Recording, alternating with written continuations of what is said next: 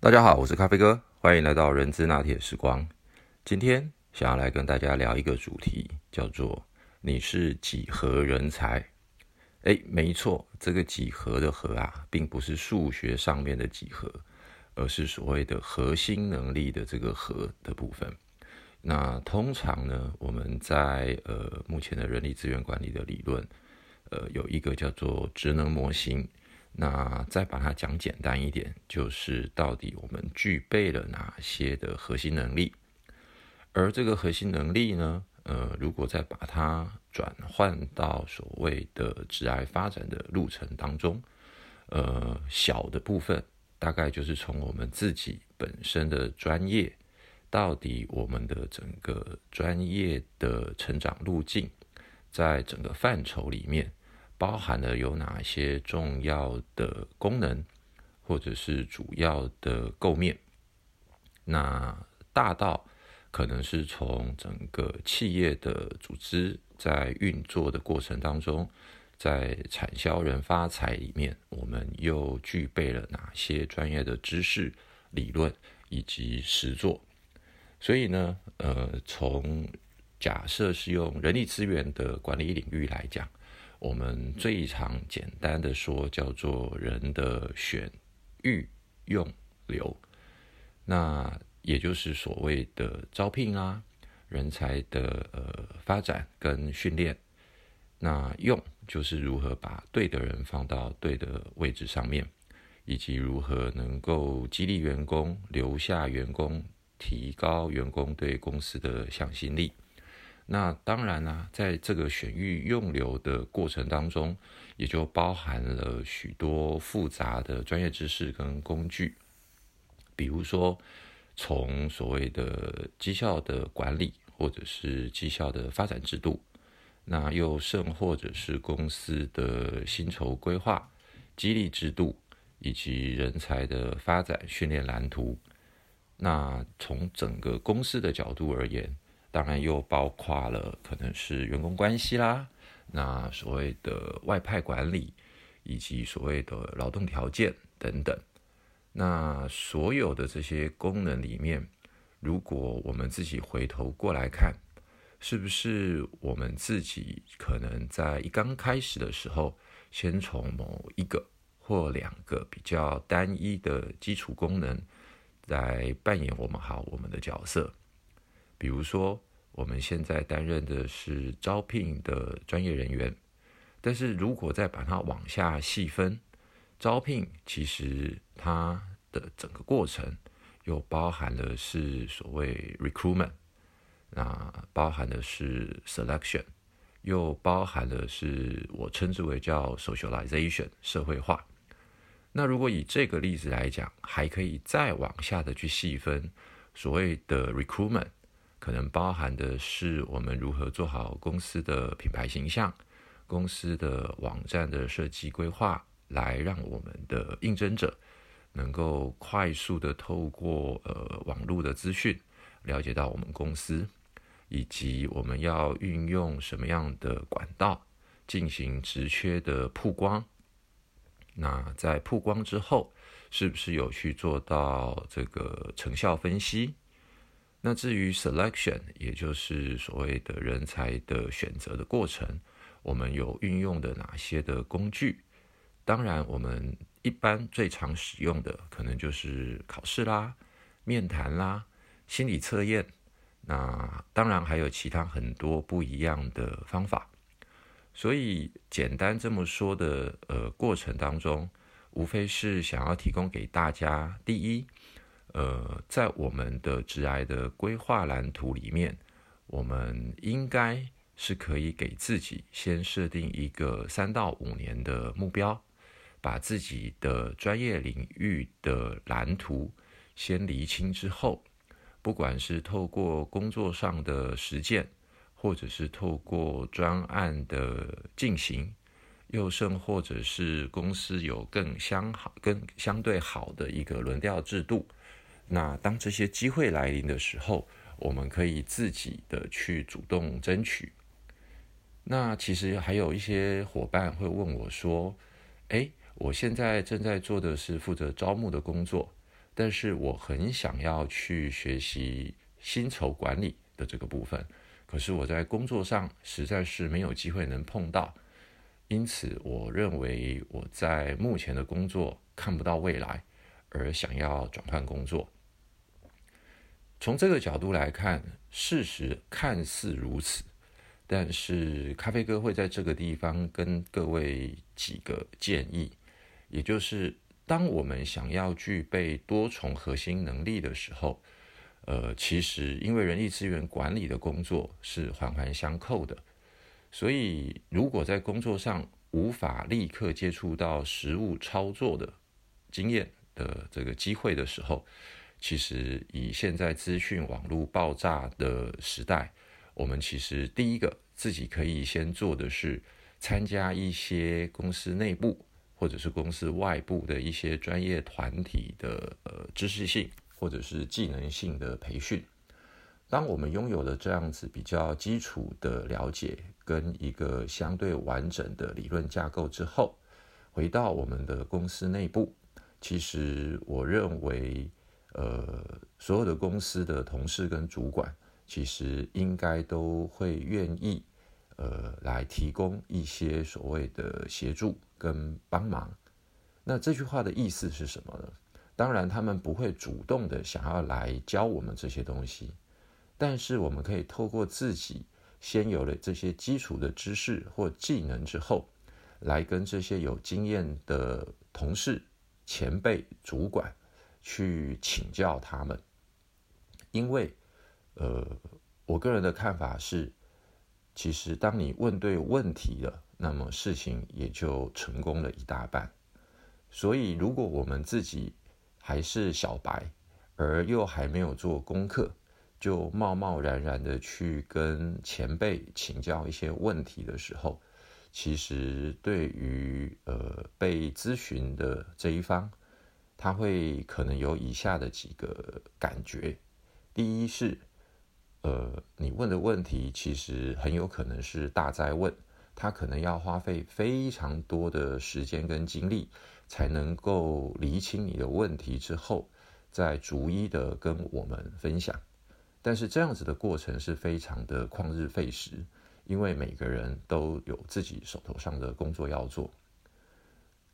第二。当我们即使问了问题，而我们还缺乏了一些相对的背景知识的时候，其实我们也不见得是真的问到点上，问到我们真的想要了解的事情，可能只是很片面的几个专有名词，或者是很短暂的呃快速解决的方法。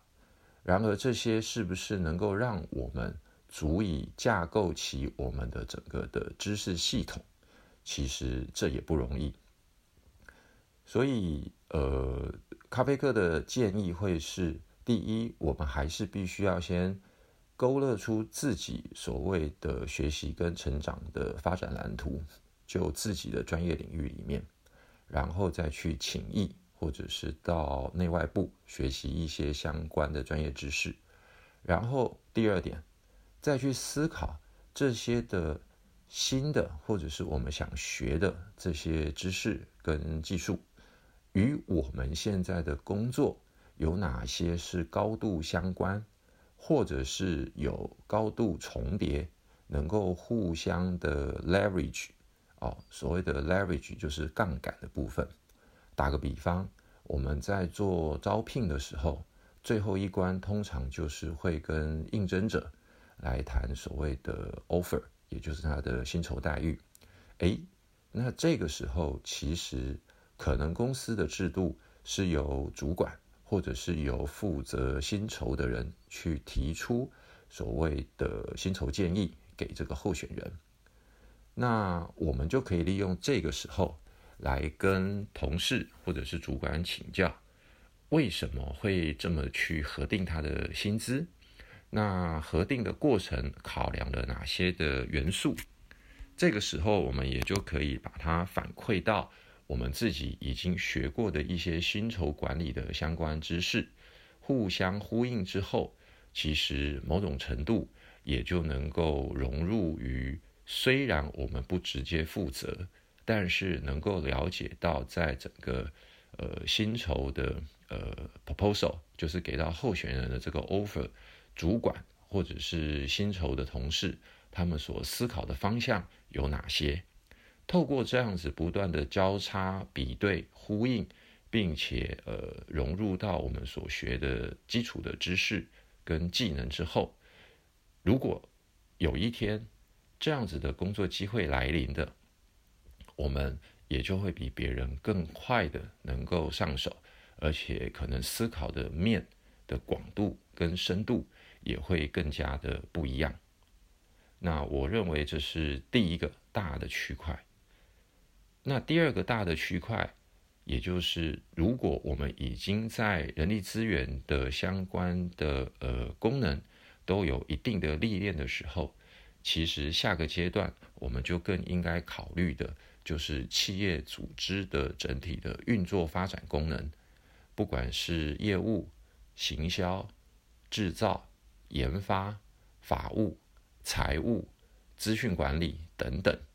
供应链管理。采购，通通其实都跟着人，不管是人员的呃任用，或者是人员的培训，甚至于是绩效考核制度、薪酬的设计与规划，就能够让我们再一步的更加贴近我们的内部客户的需求。那当然也能够协助我们再去思考，就现在外部的整体竞争状况。到底这样子的人才的稀缺程度，以及这样人才的市场行情等等，来做一个比较，以确保我们真的能够用相对合理、公平的方式来找到我我们想要邀请加入的这些优秀的候选人。好，讲了这么多呢，呃，其实咖啡哥想要今天跟各位分享的事情就是。连电脑在我们过去二八六、三八六的时代，到现在的双核心、四核心、八核心，都已经进步的如此呃快速的过程当中，更遑论现在已经在人工智能、大数据的这一个呃预测未来的呃工作，或者是大幅降低操作性、可被系统化、知识化的工作内容。透过人工智慧，或者是所谓的高效运算，来远远超过我们可以预知的未来或者是趋势的情况之下，我们更应该要不断的扩大自己的舒适圈，而且扩增我们自己各种不同的核心能力与面向，来确保我们自己的直癌竞争力。而时日至今，在过去由于网络的速度不够快，但是现在所有的串流媒体、所有的图片、影像，已经大幅的被我们习惯的使用，因此在手机或电脑上面，过去以 CPU 为主导的前提之下，目前在整个的图片、影像的运作，它又有了第二个心脏。也就是所谓的 GPU，而这件事情也不仅让咖啡哥又重新的思考一件事情：我们除了让自己在 CPU 具备四核心跟八核心的高效运算速度，其实这个部分就等于是我们的专业知识、技能以及扩展到公司营运的专业知识，甚至于是外部竞争的状况的这样子的能力。我称之为都放在 CPU 里面，而 GPU 某种程度，我的看法它就是如何让我们的这些专业知识外显化，也就是透过图像、透过影音、透过外在的表现，让我们的客户对于我们的专业知识的认同，也已经不可同日而语。因为怎么样去行销？如何让我们的客户对我们有一定的了解之后，更加的认同，进而达到信任？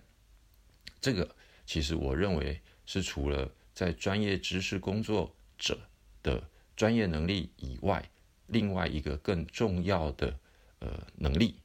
也就是如何的去呃呈现我们的专业、我们的形象，当然还是得必须要有一些些适度的包装，来吸引我们的潜在客户来认同我们、支持我们。OK，所以呢，今天很简单的跟大家分享了，除了 CPU 的这个概念之外，第二个也就是 GPU 的概念。那么今天想要跟大家聊的话题就先到这边，谢谢大家喽，拜拜。